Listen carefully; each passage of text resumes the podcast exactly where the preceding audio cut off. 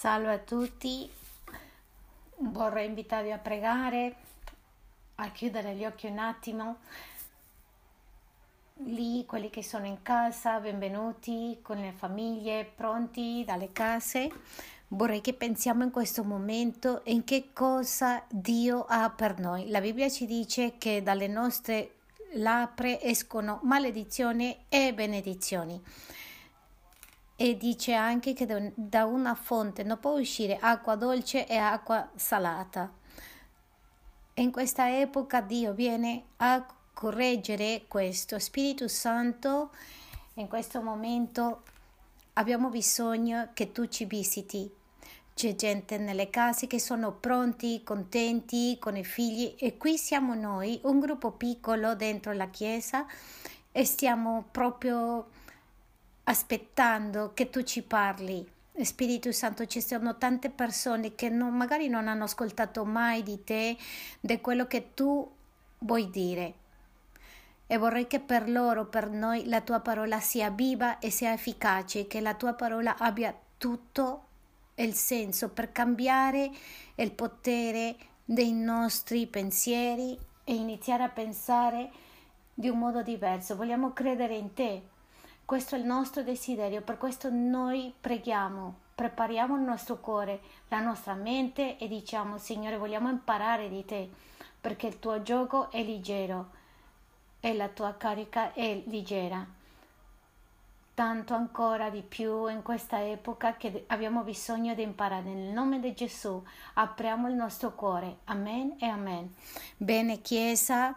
Vi invito a metterci comodo, prendete una matita, un foglio di carta per prendere appunti e come dicevo stiamo cominciando una serie di prediche sul potere di ciò di cui parliamo. Penso che è molto importante perché adesso ascoltiamo tante cose intorno a noi e credo che una delle lezioni che c'è tanto bisogno è necessario per questi tempi perché dobbiamo imparare a parlare, non soltanto a espressarci bene, non parlo dell'oratoria, dell'esposizione biblica, non parlare vulgarmente, parlo di parlare in benedizioni, parlare spiritualmente. C'è bisogno che tutta la Chiesa inizi a parlare in un modo diverso, perché stiamo ricevendo informazione totalmente negativa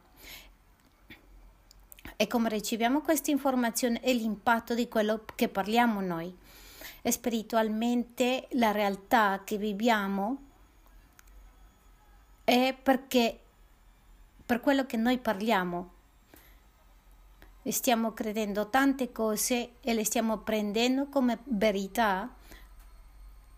Semplicemente facciamo una cosa automatica nella nostra mente e diciamo quello che pensiamo però la parola di Dio dice in tutte le cose buone dobbiamo pensare e togliere il male e lasciare il bene. Il nostro pensiero deve essere sempre nel corretto. Quando pensiamo correttamente parliamo correttamente. Adesso come adesso la gente è impaurita e parlano, ascoltano, parlano pensieri di paura così ci possiamo incontrare, trovare per la strada gente che è proprio impaurita, situazioni difficili, che nessuno può gestire queste situazioni. Che succede con l'economia, che succede con la famiglia, se muoio oggi, che succederà con la mia famiglia. Tutta la gente sta semplicemente parlando di un modo che poche volte fa senso, perché credo che il virus più grande che stiamo vivendo è il virus della paura.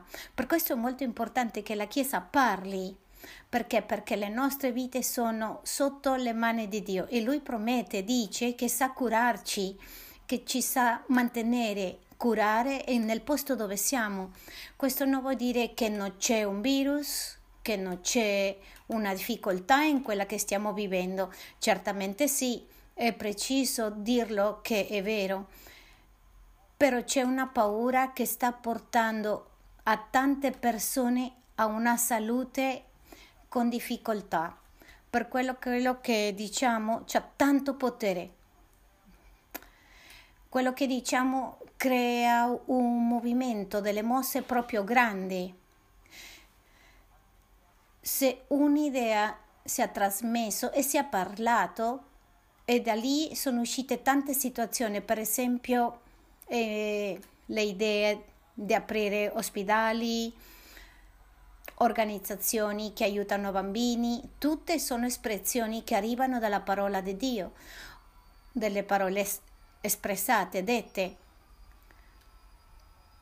Quando per esempio abbiamo ascoltato persone dire qualcosa male e tutti sono rimasti precisamente e che si sentivano come una situazione così difficile e si impauriscono e questo è dovuto alla parola pronunciata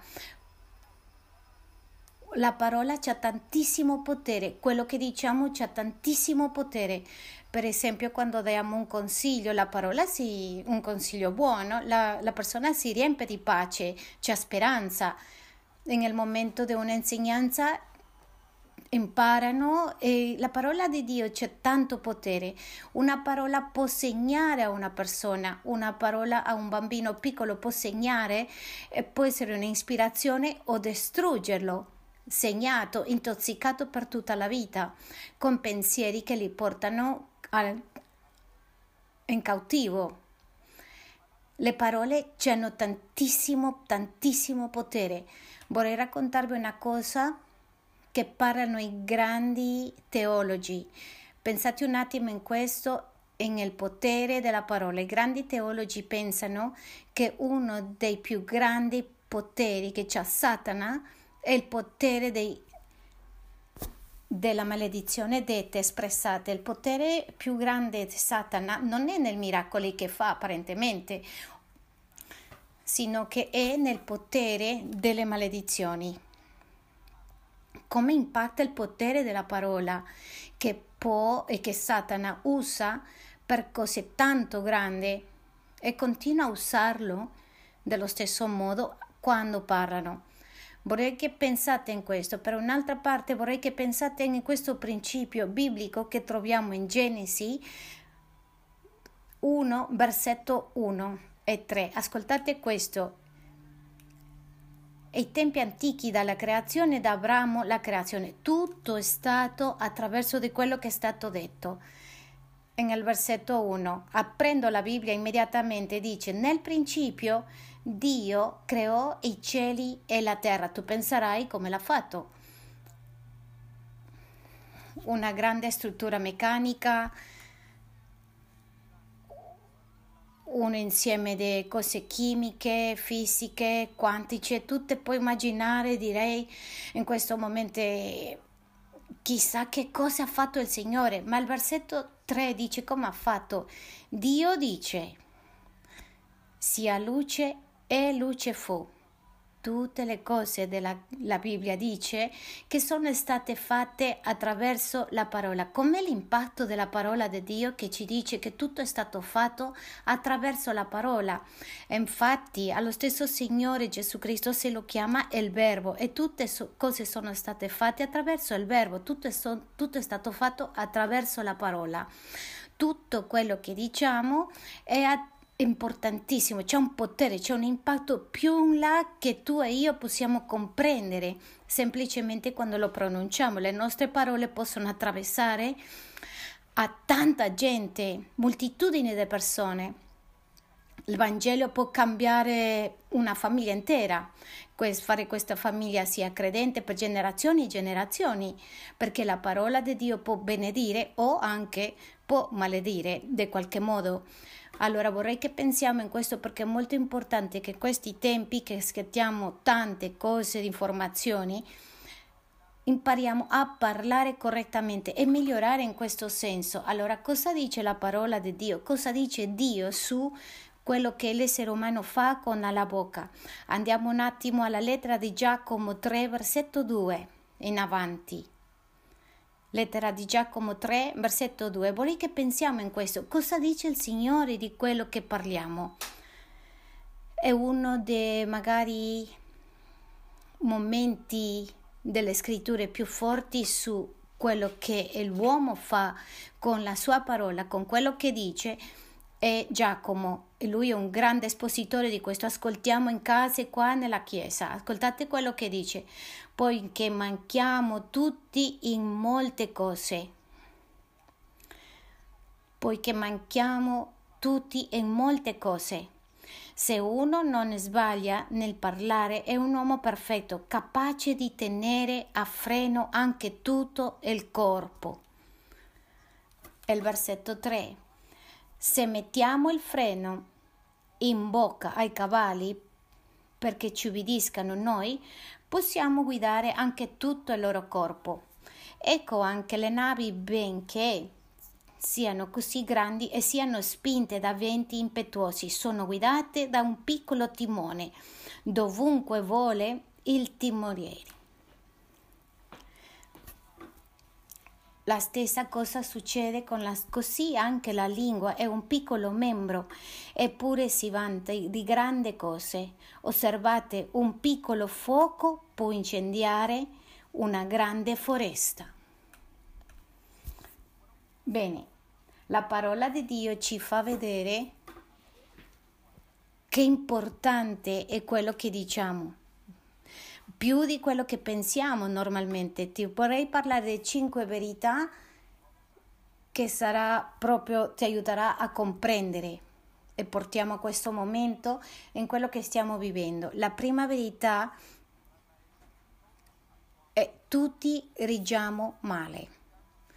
E Giacomo dice che tutti rigiamo male.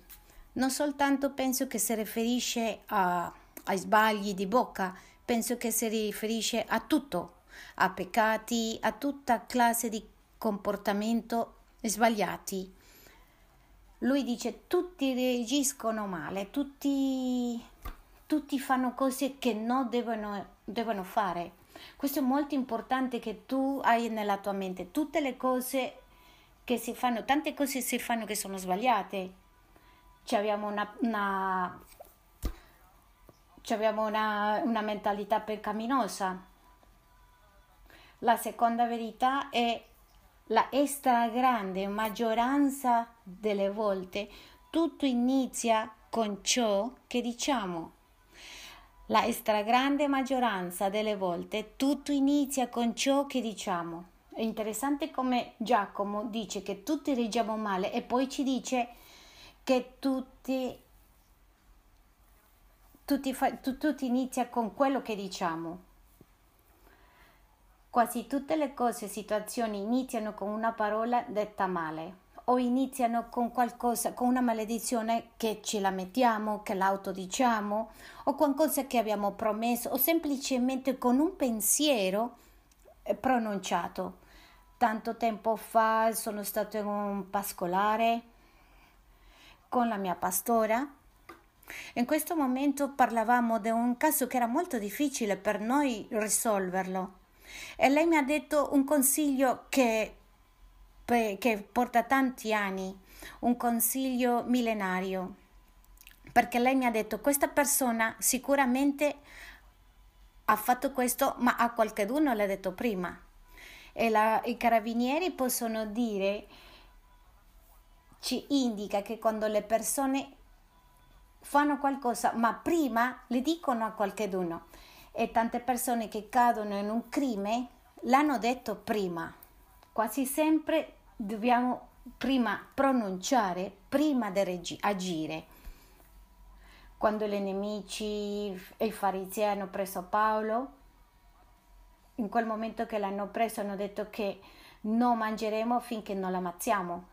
E questo è interessante come loro hanno fatto una rivolta così grande e tutto è venuto da un pensiero pronunciato. Vorrei che pensiamo in questo, tutti facciamo sbagli, però la maggioranza di questi sbagli iniziano con quello che diciamo.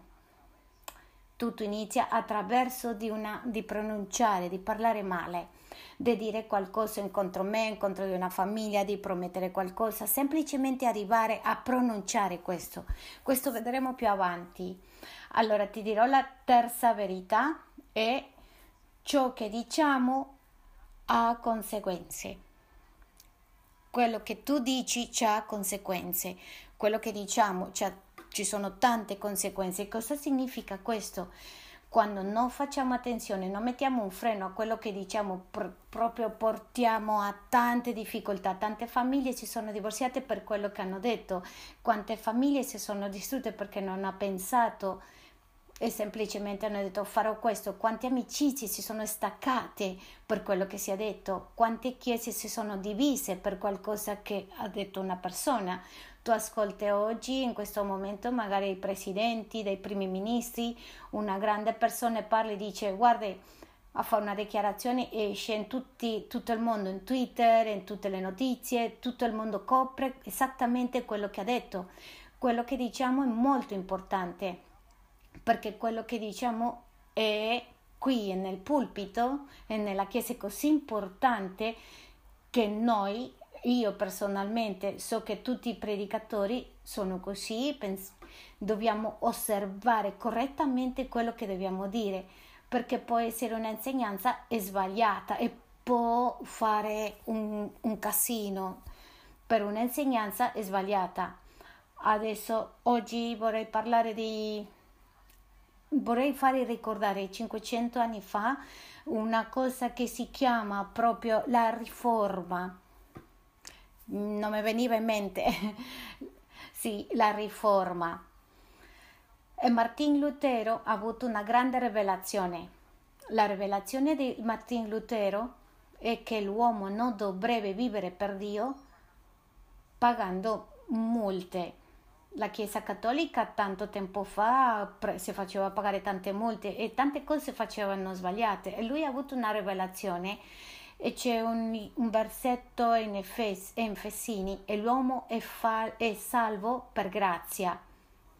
Questo fatto di mantenere una grande riforma che ha vissuto il popolo cattolico per tanto tempo. E questo ha creato la riforma. Comunque ha avuto due o tre frasi incontro degli ebrei che ha provocato un olocausto tanti anni dopo, che sono state usate in un olocausto. Le parole di tutte le persone che hanno autorità, cioè hanno un potere molto più grande di quello che noi possiamo comprendere. Allora ti faccio una domanda, le tue parole che, che che effetto hanno avuto nelle tue case, nelle famiglie, che effetto hanno avuto nelle persone che accanto a te, che condivide la tua vita con la tua famiglia, qual è l'effetto, cosa è successo nella tua famiglia per le tue parole. Allora, la prima verità è tutti diciamo male, la seconda è la stragrande maggioranza delle volte tutto inizia con ciò che diciamo, la terza ciò che diciamo ha conseguenze. È facile dire le parole, ma raccogliere è molto difficile. Una volta che noi diciamo una cosa sbagliata, mm, raccogliere è un peso molto grande che nel, nel cuore dell'essere umano. Per questo ti voglio portare alla quarta verità che dice chi domina ciò che dice arriva a controllare il suo corpo. Ripetete con me, chi domina ciò che dice più forte arriva a controllare il suo corpo. Guardate cosa così forte che è questo. Vorrei che comprendete il livello di insegnanza che ci sta dando Giacomo qui. Quello che può controllare, quello che dice controlla tutto il suo corpo. Quindi il nostro corpo dipende di quello che parliamo. E tu e io tante volte non pensiamo quello che diciamo. Ci sono temperamenti come il mio che pensano un po', c'è altri temperamenti che non, non dice niente, proprio rimane zitto e rimaniamo tante persone, vediamo tante persone che non pensano prima di parlare dicono così. Quindi qui dice chi domina ciò che dice arriva a controllare il suo corpo. Questo è impattante e portiamo alla relazione, a quello che pensi, a quello che dici, a quello che tu analizzi di questa prospettiva. Cosa sta dicendo tutto il mondo? Crisi, tutti dicono malattie, ti voglio dire una cosa, che dentro questa chiesa è un'altra cosa completamente diversa. Sembra che siamo in Egitto quando gli ebrei erano in un posto e dove stanno attraversando le piaghe sembra che non ci toccano perché non abbiamo paura, no, viviamo di un altro modo, ci curiamo, però pensiamo di un altro modo completamente diverso, non viviamo nella negatività. Voglio pensare, voglio dire le persone che sono negative, che sentono e parlano senza pensare tutto dipende dai nostri pensieri. I nostri pensieri sono collegati con quello che parliamo e secondo parliamo agiamo. Per questo è molto importante capire. Allora ti voglio portare alla quinta verità. Possono sapere quanto è maturo una persona attraverso quello che parla. Quello che tu parli mostra la tua maturità quello che tu parli mostrerà la tua maturità.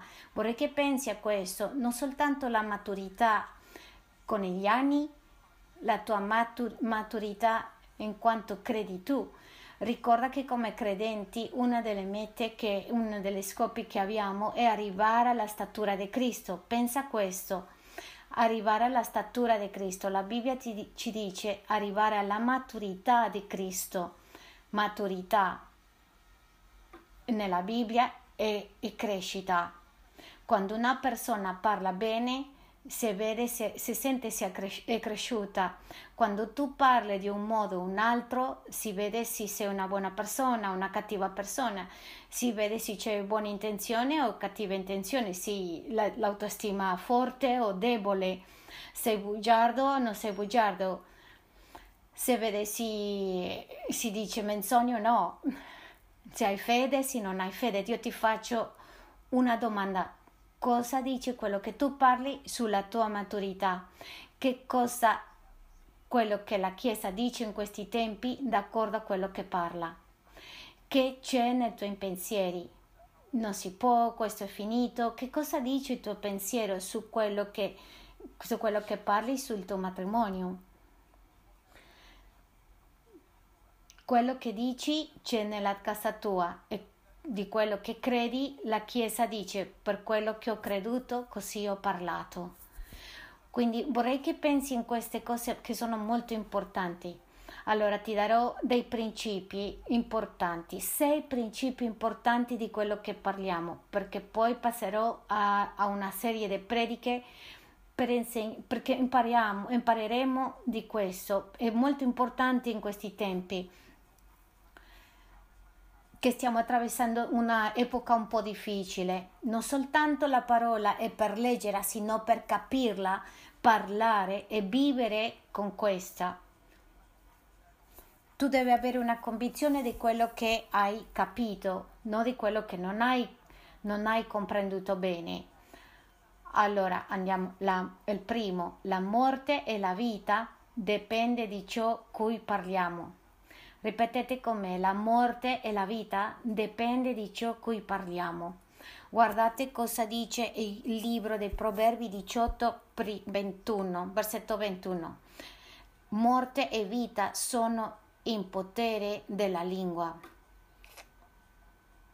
Morte e vita sono in potere della lingua.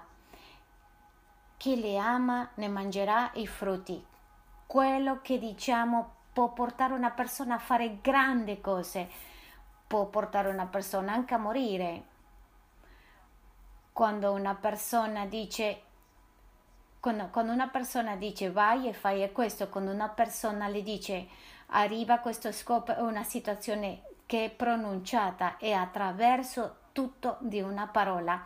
Per questo che ti dice la vita e la morte nel potere della lingua e quello che tu fai sta nel potere di queste parole. Allora andiamo un attimo a Genesi 31, versetto 32. Questa è la situazione dei patriarchi che si chiama Jacob, che un momento dice che escono di casa dei suoi genitori, i suoi genitori erano pagani, e i genitori e i suoceri, e adoravano altri dio in questo momento, quando escono di questa casa, dice il papà, gli dice che lui, che lui aveva rubato questi dì.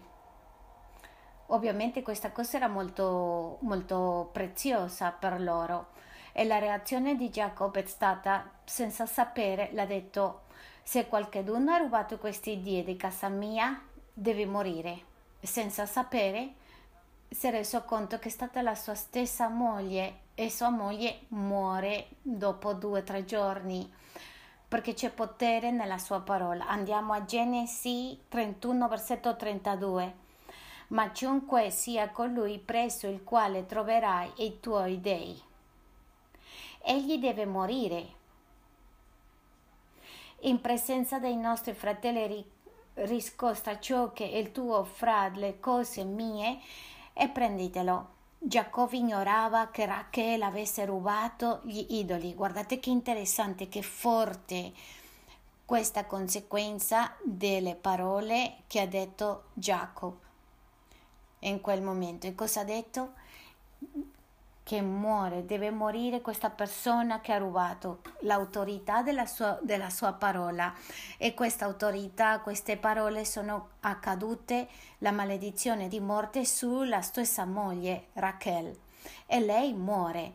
Quante persone senza sapere, magari oggi muoio, se io prendo questo virus muoio, se io faccio questa situazione starò male, questo succederà a me. E iniziano a dire cose che non non sono successe e no, non devono succedere in quel momento. Attraverso quello che hanno detto iniziano a creare il futuro.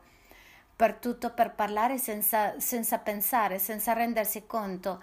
Allora, e nel potere della lingua si trova la vita e la morte. Per questo Dio ci dice che dobbiamo cambiare i nostri pensieri per parlare di un modo diverso, quando tu ascolti e leggi la parola di Dio, tu cambi il tuo pensiero e inizi a parlare di un modo diverso. Hai sentito qualcos- qualche persona che parla negativo, tutto le esce male, tutto le va male. Una persona che dice no può, no può, non si può, e alla fine, alla fine dei conti niente riesce a fare perché non può. Una persona che che sempre dice no, è impossibile, questo non riesce a fare nessuno, questo non è possibile, questa è una persona negativa, perciò la sua vita è negativa. Comunque una persona che dice sì, si può, parla positivamente e questa qualità di espressione nella vita nella sua vita è diversa e la gente si chiede dice sarà che c'è più fede? Certo che c'è più fede, pensa di un modo diverso. Amen? Amen. Allora andiamo un attimo alla seconda parte di questo versetto che ci dice quello che cura mangerà dei suoi frutti. Guardate quello che dice la parola di Dio in questo. Parla della parola di Dio come una, un semi di quello che dice come, come i semi, quello che, chi cura quello che dice allora mangerà dei suoi frutti. Chi cura quello che dice mangerà, sono in Proverbi, in Proverbi 18, 21. Chi li ama ne mangerà i frutti chi non, cura, non parla accuratamente parlerà, mangerà anche dei suoi frutti e chi cura mangerà dei buoni frutti. Pensiamo alla magnitudine di quel potere che abbiamo nella lingua. Il potere della vita esterna è una parola. Ti sei fermato magari a pensare perché Dio non, non trasmette la salvezza attraverso di un pensiero? Attraverso di un suono diverso. Dio ha limitato la salvezza, la vita eterna attraverso delle parole. La vita eterna soltanto si può trasferire attraverso di ascoltare e di leggere la parola di Dio. Allora andiamo un attimo al libro di Giovanni 5, versetto 24. Vangelo secondo Giovanni 5:24. Tutti i miracoli che sono stati fatti stato, sono stati fatti attraverso la parola. Vai, lavati in questo posto, vai, chiede perdono, vai, non peccare più. Tutti i miracoli sono prodotti attraverso di quello che ha parlato. E la Bibbia ci può confermare questo.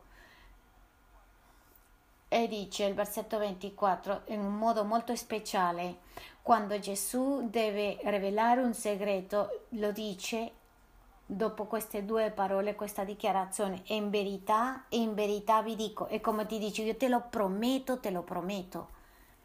E guardate quello che dice, in verità, in verità vi dico, chi ascolta la mia parola e crede a colui che mi ha mandato, ha vita eterna e non viene in giudizio, ma è passato dalla morte alla vita. Guardate quello che dice, chi pensa è salvo. Dice quello che ascolta, quello che si è fatto. Voglio che tu pensi a questo, il potere della vita e il potere della vita e la morte è nel potere della lingua però la vita eterna è nel potere di quello che si dice e si ascolta. Per questo dobbiamo capire questo ogni volta che una persona se le insegna il Vangelo, dobbiamo parlarle, non si deve parlare qualsiasi cosa, si deve raccontare quello che c'è scritto nella Bibbia, non c'è un altro modo.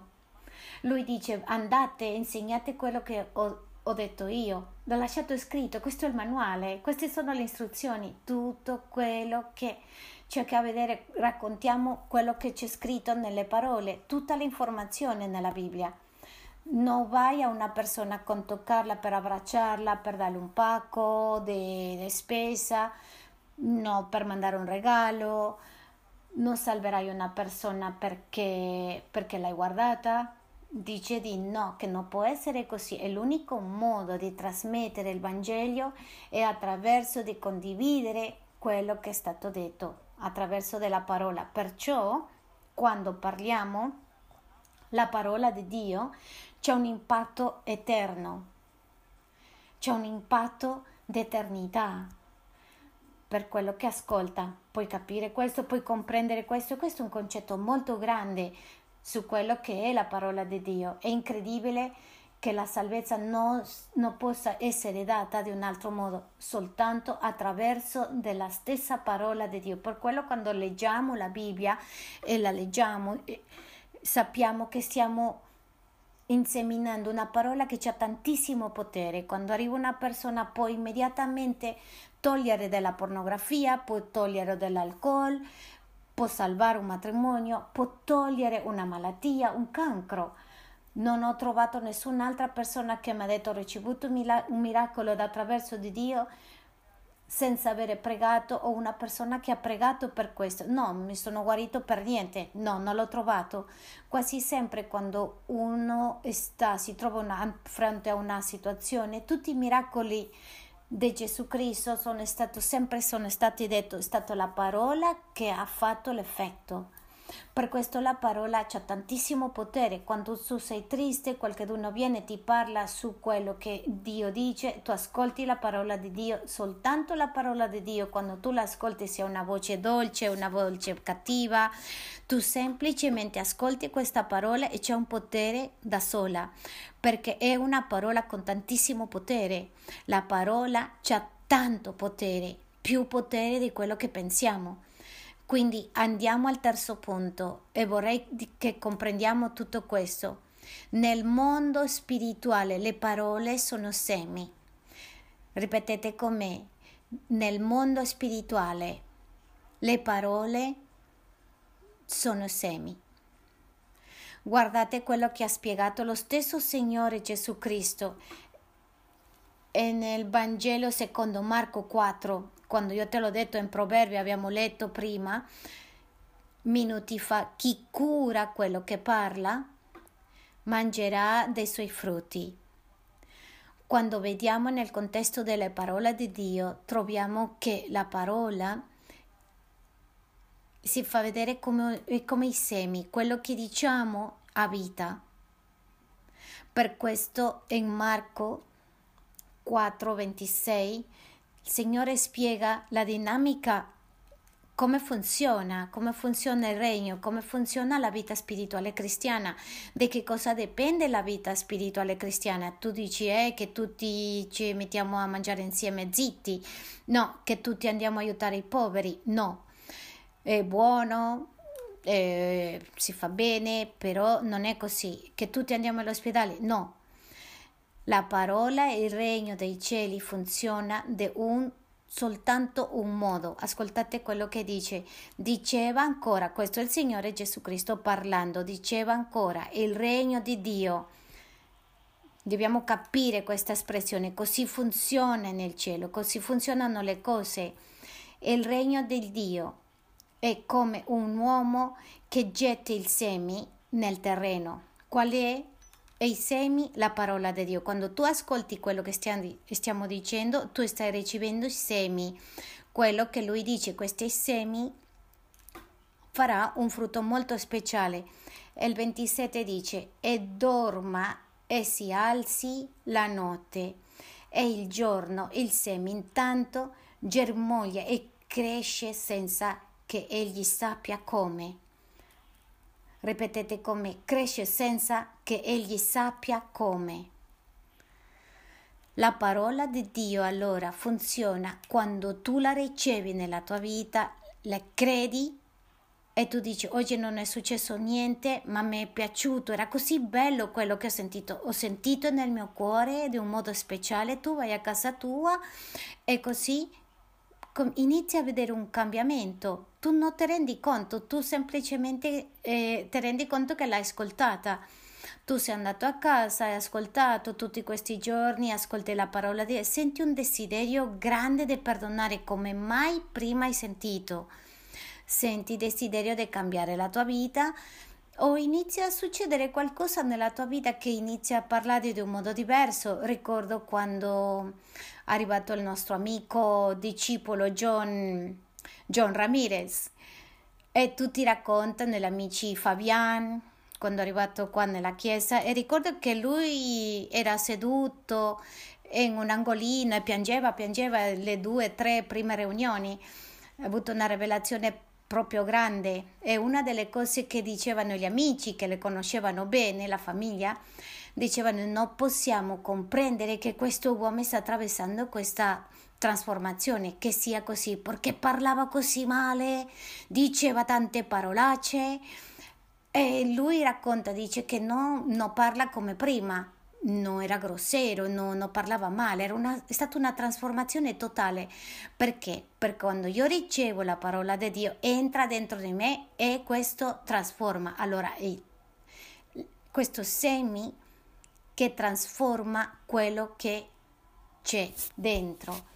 Allora, quando tu e io siamo in Gesù Cristo, c'è lo stesso valore perché le parole che noi diciamo sono le parole che il Signore ha detto nelle nostre vite. Noi abbiamo lo stesso potere che c'è in Gesù Cristo resuscitato. Per questo ci dice la parola di Dio. Quello che dice è tantissimo potere. Ascoltate bene che le cose negative sono tanto tanto potenti anche una persona che prega per una persona e dice attraverso la parola, dice Signore, dale pace a questa persona e questa persona subito dopo cambia, dice ah, qualcosa mi è successo, che ti è successo?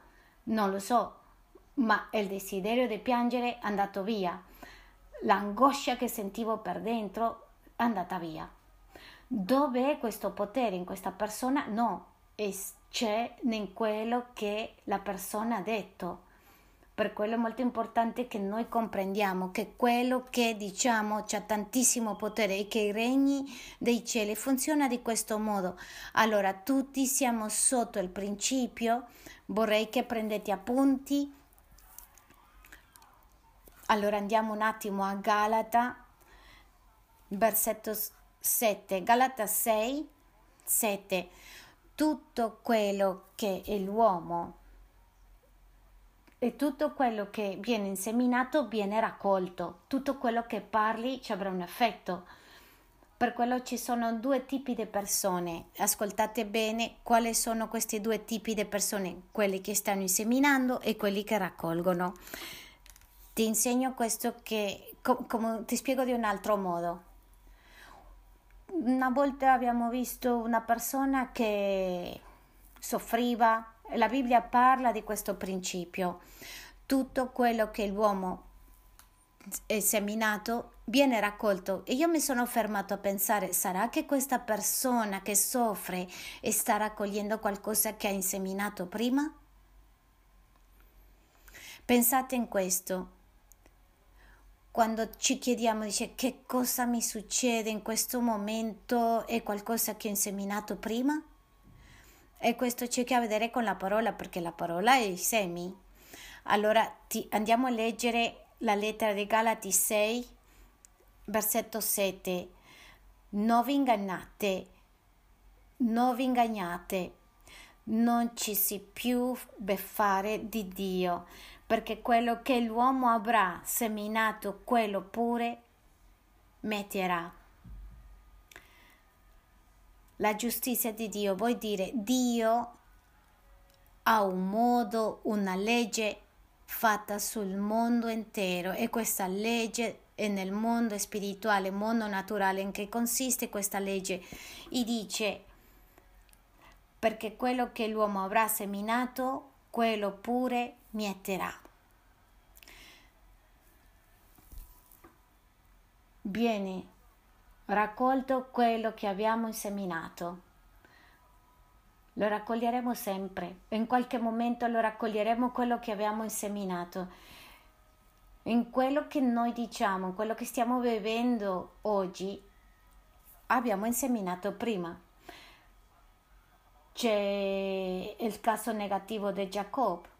Jacob, che è stato sposato con due donne, è stato ingannato per la prima che era Lea e l'altra che era Rachel e che quella nell'inganno lui è andato via con quella che ha amato tanto.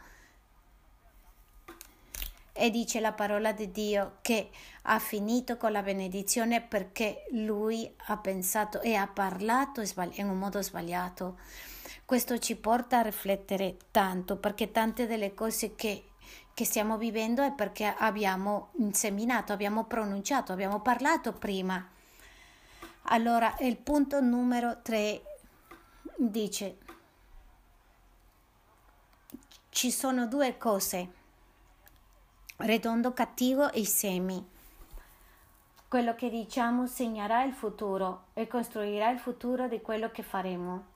Tu dici, infatti Paolo dice, Paolo l'ha detto, scrive la visione perché così tutti vadano dietro di questo. La visione è quello che tu pronunci della tua vita. Signore, io voglio che tu mi aiuti a crescere. Vorrei che tu mi aiuti a tal punto che possa insegnare ai miei figli il Vangelo e questa persona prega e qualcosa comincia a succedere in questa persona e inizia a crescere un modo che tutto cambia. Perché? Perché c'è tantissimo potere e per questo dice pregate, perché quando preghiamo le nostre parole hanno un effetto molto grande. Vorrei che comprendi questo, questo concetto. Allora andiamo al quarto punto. Ci sono due cose che rendono cattivo il seme. Come siamo in un mondo spirituale, voglio parlare di quello che fa i semi siano cattive e sono due cose particolarmente. La prima sono i pensieri. Andiamo un attimo alla seconda lettera dei Corinzi 4, versetto 13. Siccome abbiamo lo stesso spirito di fede, secondo ciò che è scritto, qual è il frutto di una persona? Quello che fa, ma altro frutto della persona è quello che dice. Tu vuoi sapere se una persona è materialista, tutto il giorno parlerà dei soldi tu vuoi sapere se una persona ha una situazione sessuale, un problema con la sessualità. Tutto il giorno parlerà di cose eh, che si riferisce a questo. Se una persona è religiosa, tutto il giorno parlerà di un stile religioso. Vuoi sapere se una persona è spirituale, tu la sentirai parlare parlando di decisioni spirituali. Non ti devi confondere con il gergo cristiano. Fratello, sorella, no il Vangelo e la spiritualità va più in là di questo, va con quello che io parlo di decisioni spirituali. Devo mettere a Dio di primo, se no questo va male. Boom, decisione spirituale. Mm, questa persona è spirituale. Perché? Perché ci dice Cor- il secondo libro dei Corinzi 4 dice siccome abbiamo lo stesso spirito di fede secondo ciò scritto ho creduto perciò ho parlato Anche noi crediamo, perciò parliamo. Questo sta parlando del positivo e il negativo. Paolo dice con lo stesso spirito di fede noi crediamo, per quello parliamo. Però ti voglio dire, se tu credi male, parlerai male. Perché? Perché i tuoi pensieri ti porteranno a questo. Per questo è importante e strategico che in questi tempi iniziamo a parlare quello che c'è scritto qui, nella Bibbia, non quello che sentiamo delle notizie, non quello che sentiamo che, che ci, ci arriva per il WhatsApp. È meglio parlare di quello che c'è scritto nella Bibbia perché lui, Dio, sa il futuro. Noi dobbiamo, lui ci vuole insegnare tutte le cose prima che sono accadute. Per questo è importante che tu e io impariamo a parlare, e impariamo a dire, e impariamo a espressare tutto, perché diciamo che sono i pensieri. Andiamo al libro, al Vangelo secondo Luca 6, versetto 45, che ho creduto per quello parlato facciamo proprio attenzione a questo. Quante volte i matrimoni sono, fanno giudizi perché abbiamo creduto, perciò parliamo. Magari ti succede, eh, ti viene un pensiero, un'idea per la mente, subito fa un giudizio e poi lo parli, lo pronunci, racconta la storia di quel momento, diciamo che è arrivato un predicatore nuovo alla chiesa, ma nessuno sapeva chi era e come era. Ma lui si è vestito come un vagabondo proprio, con vestiti vecchi, un vagabondo proprio senza soldi, si è vestito così. E nessuno le faceva attenzione. Lui è entrato, si è seduto nella chiesa, nessuno le guardava proprio, diceva ma chi è questo? Che, che fa questo signore qua? E poi invitano al pastore di salire al pulpito, al palco essa esce questo signore, questo vagabondo, vestito di vagabondo, trasvestito così. No, io sono il, il nuovo pastore, vedo chiaramente qual è il problema nella Chiesa. Quindi quello che facciamo, quello che parliamo è quello che c'è scritto nel nostro cuore. E dice, l'uomo buono dal buon tesoro del suo cuore tira fuori il bene. Guardate questo. Tira fuori il bene la mente, stiamo parlando di una cosa, di quello che succede quando i semi sono mali. E l'uomo buono dal buon tesoro del suo cuore tira fuori il bene, e l'uomo malvagio dal malvagio tesoro del suo cuore tira fuori il male, perché dell'abbondanza del cuore parla la sua bocca. La bocca fa vedere tante cose e c'è gente che gli dice ah stavo scherzando e questo scherzo quello che dice è quello che c'è nel cuore. Ricordo che tanti anni fa ha fatto uno scherzo l'ha detto al pastore il pastore le, le, le dice no tu hai voluto dire questo perché l'abbondanza del cuore parla la tua bocca e questa persona è rimasta zitta, è andata via triste e ha iniziato a analizzare dopo e ha detto è vero, sì l'ho detto è perché ce l'avevo nel mio cuore. Quindi la parola c'ha tanto potere, ma cosa fa la, che la parola sia rovinata? E i pensieri. Tu puoi avere e possiamo avere tanti pensieri nel mondo, ma quando tu le pronunci e quando c'è un'azione c'è un effetto super grande.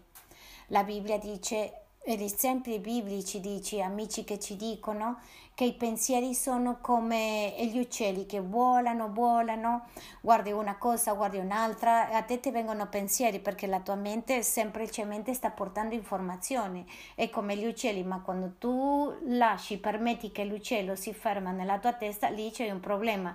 Quando tu permetti che il pensiero si fermi nella tua testa, mm, c'è un problema. Quindi voglio che pensiamo in questo. Nostri la cattiveria dei nostri semi fa che la, i semi siano cattivi, sono i pensieri. Se pensiamo male, parliamo male. Se pensiamo male, agiamo male. Sì? E i pensieri sono terribili perché io li pronuncio, li parlo. Questo fa che la mia vita sia cambiata, che la parola abbia una, un cattivo semi. Andiamo al secondo punto che il, il prossimo punto che che cosa fa che il semi sia cattivo? Uno, i cattivi pensieri, ma due, l'influenza demoniaca sui miei pensieri. Cos'è l'influenza demoniaca? E l'unica diversità fra questo è che i tanti pensieri sono conclusioni che tu hai, sono analisi che tu ti fai per te stesso, tu non sei abituato a pensare. Quando i miei figli hanno una cattiva attitudine, io li chiamo, li dico: Non hai capito, hai pensieri cattivi perché pensi male. Noi li vogliamo benedire e loro agiscono in un altro modo e c'è una lotta mentale con questo. Loro pensano che li sto sgridando, sì, e li sto sgridando, però li sto dicendo allo stesso tempo pensate bene perché i pensieri fa che la persona arriva a una conclusione. Tanta gente quando arriva alla chiesa dice li, li schiaccia, gli, gli dice qualcosa, li sgrida un pochino. I pensieri non sono dei demoni, sono i tuoi pensieri che li portano a pensare male di Dio. Perciò arrivano a una conclusione completamente sbagliata che soltanto si può togliere quando paragoni attraverso la parola di Dio. Pensi tu male, arriverai a conclusioni cattive e perciò la tua bocca parlerà male perché non paragoni con la parola di Dio. Quindi qual è il secondo effetto? Qual è la seconda influenza? Sono la influenza demoniaca. I demoni esistono. Caterina ha parlato eh, qualche mese fa e io ho parlato quando abbiamo parlato su Jezabel. La influenza demoniaca satanica fa che noi pensiamo male. Sono influenze che noi abbiamo nei nostri pensieri. Tu non ti puoi immaginare, vorrei che tu sappi, quasi sempre sono in prima persona. Pastore, dove questo nella Bibbia? Bene, Torniamo allo stesso libro detto per il Signore Gesù Cristo, spiegato come funziona il regno dei cieli. Per favore attenzione e andiamo un attimo al libro di Matteo. Il Vangelo secondo Matteo 13, versetto 24 è la stessa spiegazione che Gesù Cristo dà su come funziona il regno dei cieli. Ricordate che i semi è la parola di Dio. Dice, egli propose loro un'altra parola, parabola, dicendo il regno dei cieli può essere paragonato ad un uomo che aveva seminato buon semi nel suo campo. La dinamica del regno dei cieli è così, e somiglia a un uomo che ha inseminato una, un buon semi. E i semi nella parola di Dio è importante. Dice, ma mentre gli uomini dormivano bene, il suo nemico, inseminato della zizzania in mezzo al grano, e se ne andò. Noi siamo la terra, e lo stesso concetto è dentro delle nostre vite. Ma mentre gli uomini dormivano bene il suo nemico, a chi si riferisce al mondo demoniaco, e seminò la zizzania in mezzo al grano. La zizzania è l'opposto del buon semi. Al grano e se ne andò. Versetto 26. Facciamo molta attenzione perché questo succede a tanti. Magari ti distrae un attimo di quello che stai imparando. Quando l'erba germogliò ed ebbe fatto frutto, allora apparve anche la zizzania. Quando? Quando germogliò ed deve fatto frutto. Ti sei fermato in quello che stai pensando, anche se suona ripetitivo. Qualche volta ti sei fermato a pensare in quello che stai pensando? Ti voglio dire che questo dobbiamo farlo molto più spesso, questo si chiama meditare pensare in ciò che stai pensando. Tante volte io mi fermo a pensare in ciò che sto pensando e dico Signore in che cosa sto pensando, come può arrivare questo pensiero nella mia vita. Non ho nessuna relazione con questa situazione, comunque la sto guardando, che cosa sto facendo io. di dove è uscito questo pensiero. L'ultima cosa che ho visto era che ero a fare colazione, parlando, avendo una conversazione corretta. Da dove è arrivato questo pensiero alla mia testa? Un pensiero cattivo. Sì? È un pensiero demoniaco. È un'influenza demoniaca. E chi ti spiega è lo stesso Signore Gesù. Per quello dice, arrivato il nemico, a se, a, seminò della cizzagna. E il versetto 27 dice, lì viene la chiave tua e mia, su questo che stiamo parlando. E i servi del padrone di casa vennero a dirgli, Signore, non avevi seminato buon semi del tuo campo? Come mai dunque della cizzagna? Signore, ma se io stavo pensando correttamente, vado alla chiesa, come faccio a pensare in uccidere a tutti quanti? Come posso pensare a uccidermi? Che mi alzo e che mia moglie mi sta dicendo il contrario, che come posso pensare che questa persona è il mio nemico quando siamo nella stessa squadra? Dove, dove, dove è arrivato questo? Questa è un'influenza demoniaca perché? Perché vuole che io pronuncio, che io parlo. Se questa influenza demoniaca ri, riesce a, par, a farmi parlare, ha vinto lui. La Bibbia dice non legarti con le parole della tua bocca, ci leghiamo. È come una corda che ci lega e lega il nostro futuro. No, io non riuscirò a fare Magari è l'ultimo giorno che vengo alla chiesa, magari è l'ultimo giorno che predico, mi sento come male, sto malato, uh, c'è un male qua. E quando pronunci, e questa è un'influenza demoniaca, per togliere la fede in Cristo, perché si indebolisce, perché tu lo parli, tu lo pronunci, credi, pensa, credi, pensi, dici, parli, senti senti quello che parli, poi le dici di nuovo e torni a ascoltarlo di nuovo. È un cerchio proprio. Per questo c'è gente che per uscire dai momenti che identificano come difficili devono fermarsi e parlare. Dici no, rompo qua, spacco qua, devo pensare in un modo diverso. Nessuno può risolvere un problema quando agisce nello stesso modo deve rompere il cerchio dei pensieri e, e tagli, tagliare quello che, che parli, pensare in quello che parli. E dice, e i servi padrone di casa vennero a dirle, Signore, non avevi seminato buon semi nel campo? Come mai dunque della cizzagna? E il versetto 28 dice, egli dice loro, un nemico ha fatto questo. E i servi gli dissero, voi che andiamo accogliere. C'è un potere demoniaco che ci fa pensare male per farci parlare. Sono sicuro che tante delle lotte che ho avuto con Sandy, la mia moglie, sono state per questo, perché magari abbiamo aperto le porte, perché siamo pastori, non siamo liberi di questo. Noi a volte uscivamo di casa correttamente, parlavamo bene in tutto quello che dovevamo fare, pregato, inginocchiati e tutto. Nella macchina abbiamo un pensiero sbagliato e iniziare a andarci, infastidirci e rovinare la strada per arrivare alla chiesa. No, non penso che Dio agirà nella vita. No, no, no, no, no, perché tu sei così, no, nella mia tu, nella mia neanche. E i pensieri ci fanno parlare continuamente le cose demoniache di quello che pensiamo.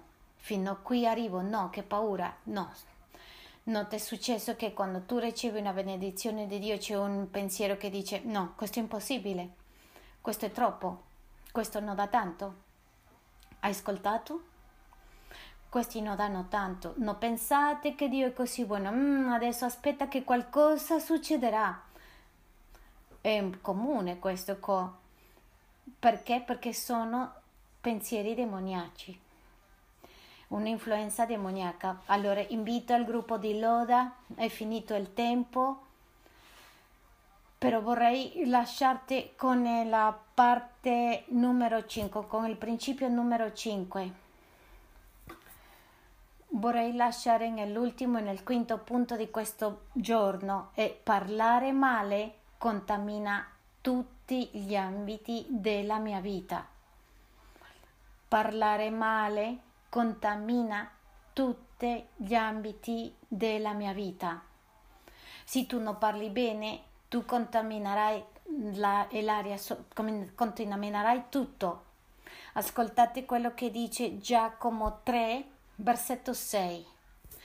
Anche la lingua è un fuoco, è il mondo dell'iniquità. Ripetete con me, anche la lingua è un fuoco, è il mondo dell'iniquità. Posta come fra le nostre membra, contamina tutto il corpo, è infiammata dalla gena del fuoco a ciclo della vita. Quando tu dici parli male, non soltanto è una distruzione, tu non sai dove, dove arriverà questo? La neurolinguistica è una cosa dove il corpo si comunica con la mente, con la lingua. La scienza ha scoperto poco fa, ma Giacomo l'ha scritto questo duemila, duemila anni fa. È un mondo intero di cattiveria. Non dice che che rovina una parte del corpo, che contamina tutto il corpo, infiammata dalla gina, dal fuoco del ciclo della vita. Voglio che tu sappi che avevi in conto questo, le nostre parole cattive, quando non parliamo bene, roviniamo tutto. La Bibbia dice in un'altra versione che la lingua può contaminare la ruota della creazione, tutto Basta con una cattiva parola, una parola sbagliata. Ricordate nel giardino dell'Eden? Ho detto se Dio è buono, sempre avendo il dubbio, e sempre ci sarà questo dubbio. La corsa di Satana è se Dio è buono. E questa decisione di Adamo e Eva hanno contaminato tutta la creazione. Tu e io lottiamo col peccato e perché Adamo e Eva non sono riusciti a passare questa prova. Hanno creduto in un modo scorretto, in un modo sbagliato. Quando tu non parli bene si contamina tutto, tutte le aree della vita. Chiudiamo gli occhi un attimo e mentre le diciamo a Dio che le mie labbra ti danno loda.